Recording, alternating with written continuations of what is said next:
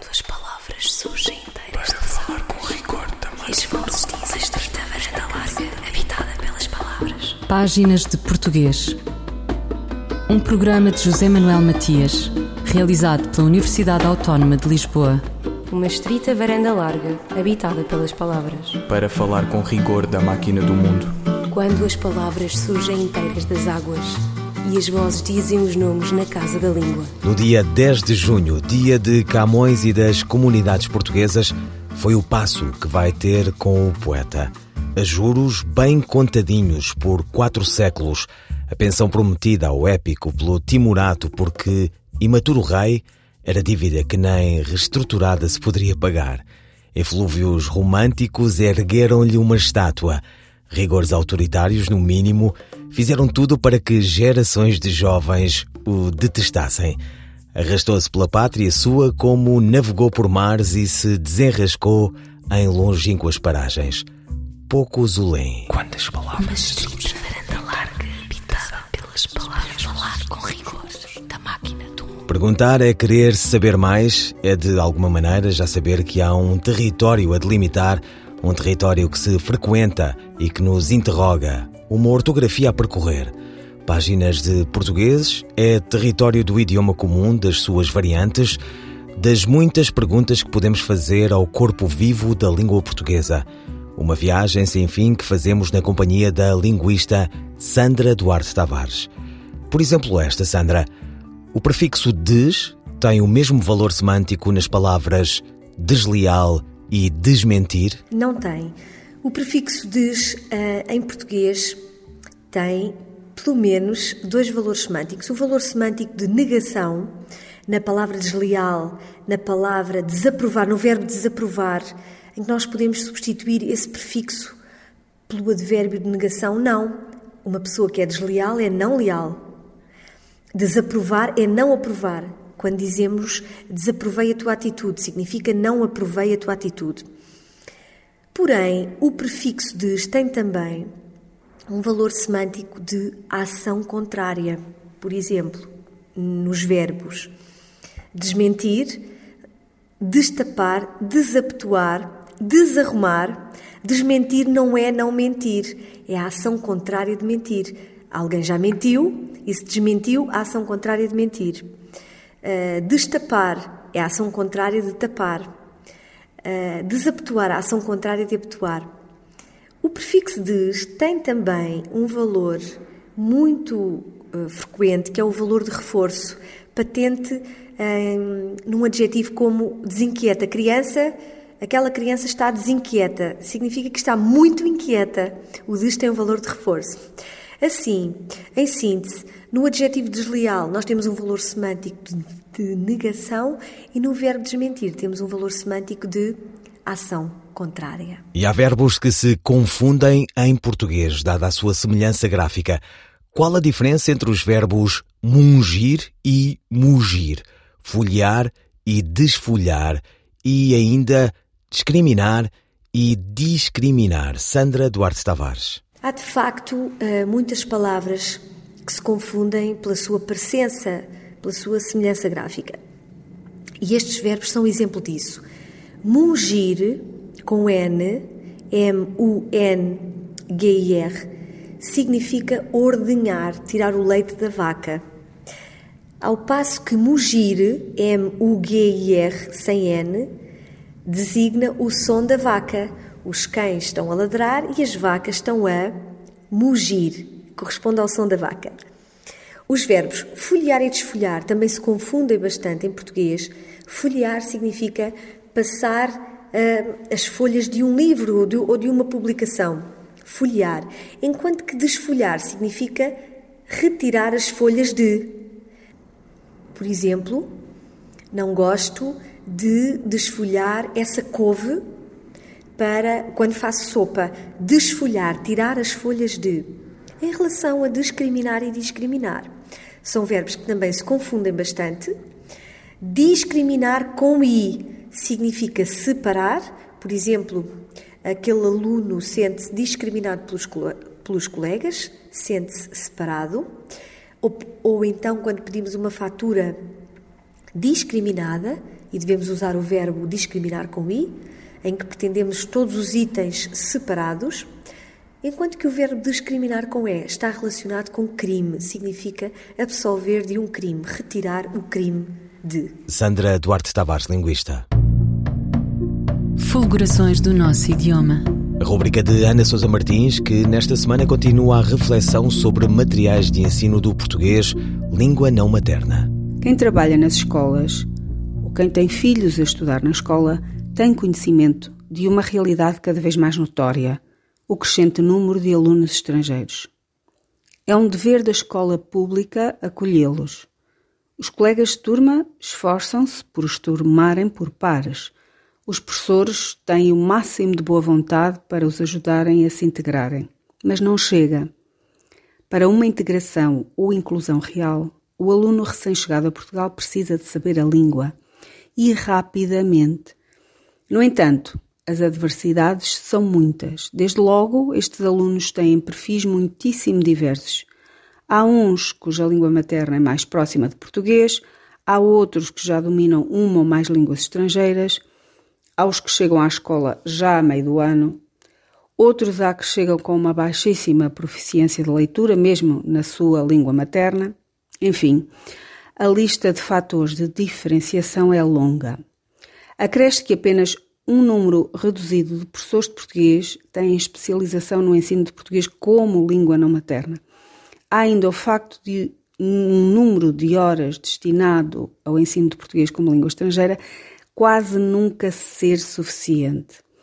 Para complicar as coisas, há escolas que não têm um número suficiente de alunos que lhes permita formar uma turma só de alunos estrangeiros, o que faz com que um ou dois destes alunos tenham de estar a assistir à aula normal num português destinado a falantes nativos. Neste contexto, cheio de contrariedades, há um elemento que faz a diferença, que consiste em alunos e professores conseguirem rapidamente ou poderem uh, rapidamente lançar mão de uma vasta variedade de materiais de aprendizagem. Materiais que combinem texto escrito, áudio, imagem, vídeo e que diversifiquem modalidades de exercícios. Qualidade e quantidade importam. Vem tudo isto a propósito de uma obra lançada, acabada de lançar pela editorial Lidl, com o título Desenvolvimento de Materiais Didáticos para Português como Língua Não Materna, Experiências e Desafios, sob a organização de Ana Madeira, Maria José Grosso e Catarina Castro. O livro reúne estudos produzidos por especialistas sobre produção de materiais didáticos para português língua na materna e que, para além de estimularem a produção de materiais, quer por investigadores, autores e professores, insistem sobretudo no rigor científico dessa produção. Trata-se então de uma coleção de contributos, ela mesma muito variada. Aqui se apresentam resultados de experiências que vão desde a produção de materiais em suporte digital até à construção de materiais para aprendizagem de vocabulário, de gramática, de português académico, etc. Incluem-se aqui também artigos sobre a produção de materiais centrados numa abordagem comunicativa e na chamada pedagogia baseada em tarefas. A valorização do português no mundo começa dentro de portas este livro é um contributo para a construção de uma componente essencial do processo de aprendizagem do português. Componente essa que visa já não o aprender com quem, mas o aprender com o quê. Ana Sousa Martins e os materiais do ensino do português língua não materna.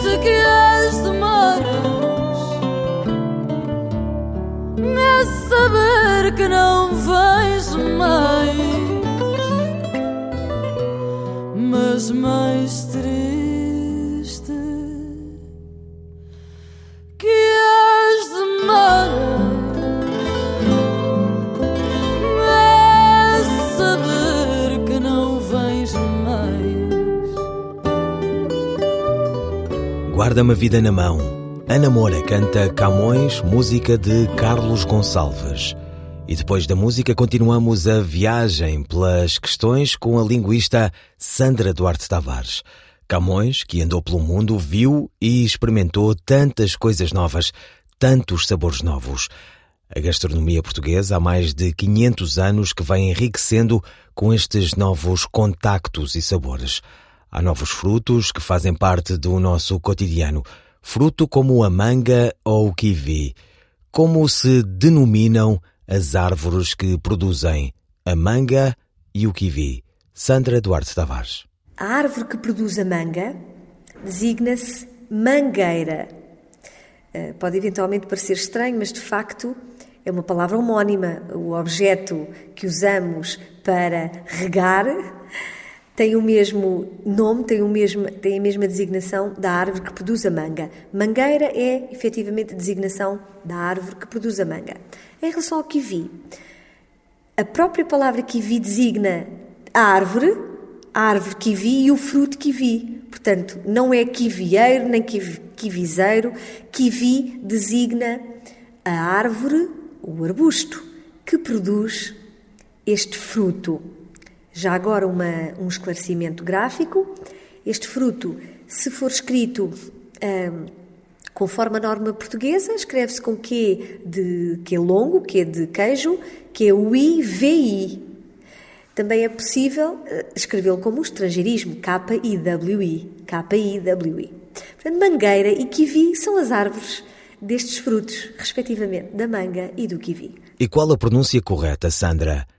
Taquicárdia ou taquicardia. Apesar de ser muito frequente a pronúncia com A aberto taquicardia no domínio da medicina, segundo a etimologia da palavra, ou seja, segundo a origem da palavra, eh, ela deve ser articulada com o A fechado, taquicardia.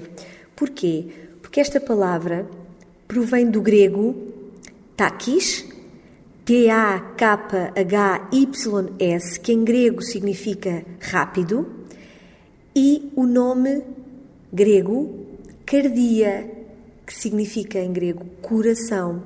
Ora, em grego, a palavra coração não se diz cardia, diz cardia. Portanto, ela deve ser esse elemento, deve ser respeitada, a sua fonia deve ser respeitada. Portanto, a palavra é grave, taquicardia, com a tónica na sílaba di e pronuncia-se assim, deste modo, devido à origem da palavra. Portanto, cardia e não cárdia, taquicardia e não taquicardia. Sandra, será que a frase seguinte contém alguma incorreção? Há milhões de pessoas no mundo que vivem numa situação de crise humanitária. Esta frase, há milhões de pessoas no mundo que vivem numa situação de crise humanitária, é uma frase que contém uma incorreção semântica. E porquê? Porque o adjetivo humanitário, nós sabemos que significa relativo à humanidade, mas este adjetivo tem um valor semântico positivo. Nós sabemos que as palavras têm carga afetiva. E a palavra crise, a palavra tragédia, são palavras que têm uma carga negativa. E, tendo uma carga negativa, não devem ser associadas a uma palavra que tem uma carga, tem um valor semântico positivo. Então, se tivermos de associar o nome crise ou o nome tragédia a um adjetivo, teremos de usar a paráfrase da humanidade, porque humanitário deve ser associado a um nome como ajuda, associação, que é neutro, mas ajuda tem um valor positivo. Há palavras que têm um valor semântico mais neutro. Portanto, eh, devemos associar o adjetivo humanitário a valores, a nomes, com um valor também positivo. E qual o plural da palavra porta-voz, Sandra? Porta-voz tem como plural uh, porta-vozes. E porquê? Esta palavra composta contém o verbo uh, portare, que significa que significava em latim transportar, e o substantivo voz, como porta nesta palavra não é um nome, mas sim forma verbal do verbo portare do latim, não, não flexiona. Não dizemos portam vozes, nem portas, vo... nem portas porque não é uma porta, não é um nome. Apenas o segundo nome vai para o plural, apenas o nome voz, que é um substantivo e, como substantivo que é, flexiona no plural. Assim, o plural de porta-voz é porta-vozes, em que apenas a segunda palavra do composto varia em número. E o que são nomes epicenos? A resposta da linguista Sandra Duarte Tavares. Nomes epicenos são nomes de animais cuja distinção de sexo é feita através das palavras macho e fêmea. Nós sabemos que a regra geral de formação do feminino em português é associarmos um A a um, radical, a um radical masculino, por exemplo, gato, gata, pato, pata.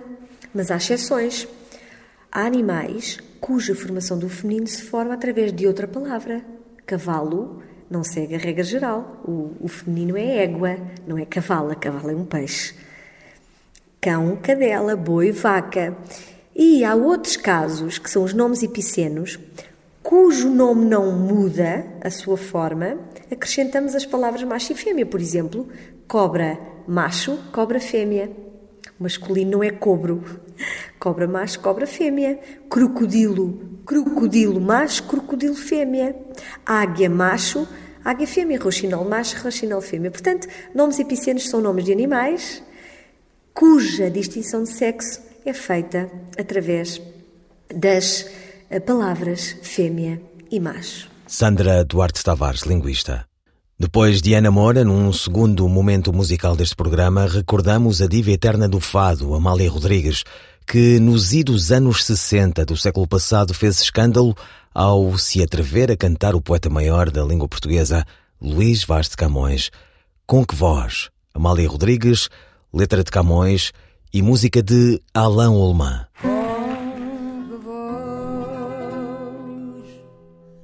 Chorará meu triste fado Que então dura paixão me sepultou Que amor não seja dor Que me deixou o tempo Que me deixou o tempo meu bem desenganado do meu bem desenganado, mas chorar não se estima neste estado. Onde suspirar nunca aproveitou. Triste quero te mudou em tristeza, pois te mudou em tristeza, alegria passado, alegria do passado, de tanto mal a causa, amor puro, devido a quem de mim tenho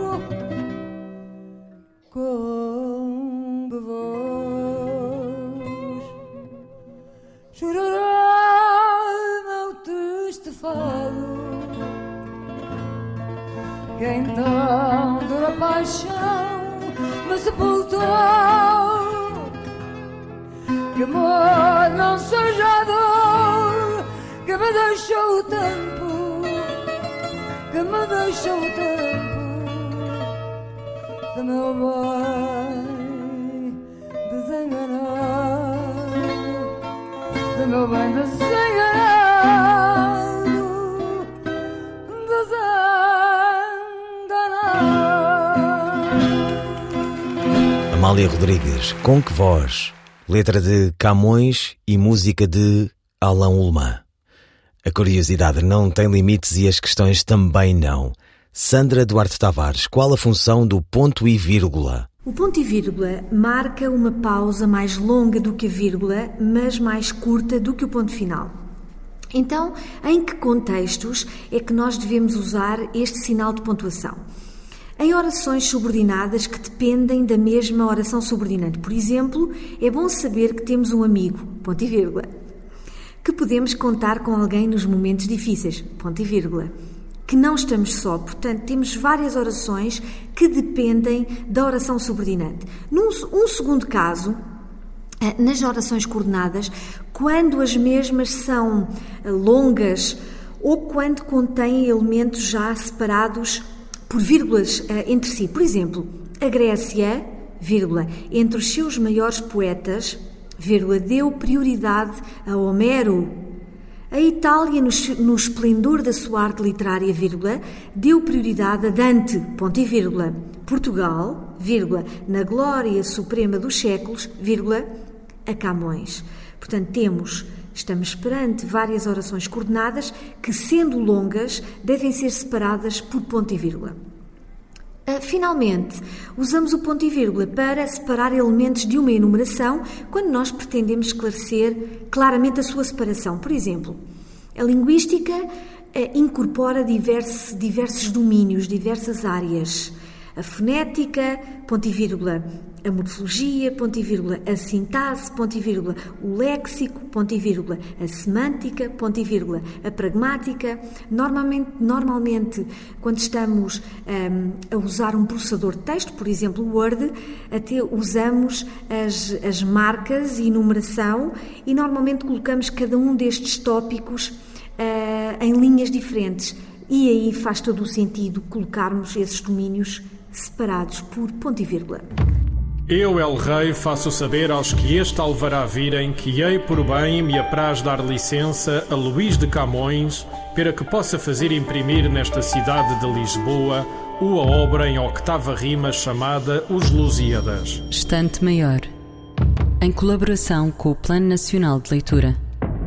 Que vençais no Oriente tantos reis, de Luís Vaz de Camões. Que vençais no Oriente tantos reis, que de novo nos deis da Índia o Estado. Que escureçais a fama que hão ganhado aqueles que a ganharam de fiéis. Que vencidas tinhais da morte as leis, e que vencesseis tudo, enfim, armado. Mais é vencer na pátria desarmado os monstros e as quimeras que venceis. Sobrevencer depois tanto inimigo e por armas fazer que sem segundo no mundo vosso nome ouvido seja. O que vos dá mais fama ainda no mundo é vencerdes, Senhor, no reino amigo, tantas ingratidões, tão grande inveja. Um soneto de Luís Vaz de Camões na voz da atriz Maria Henrique. Ouviram páginas de portuguesas despedidas de José Manuel Matias, Luís Carlos Patraquim, Miguel Roque Dias e Miguel Vanderkellen.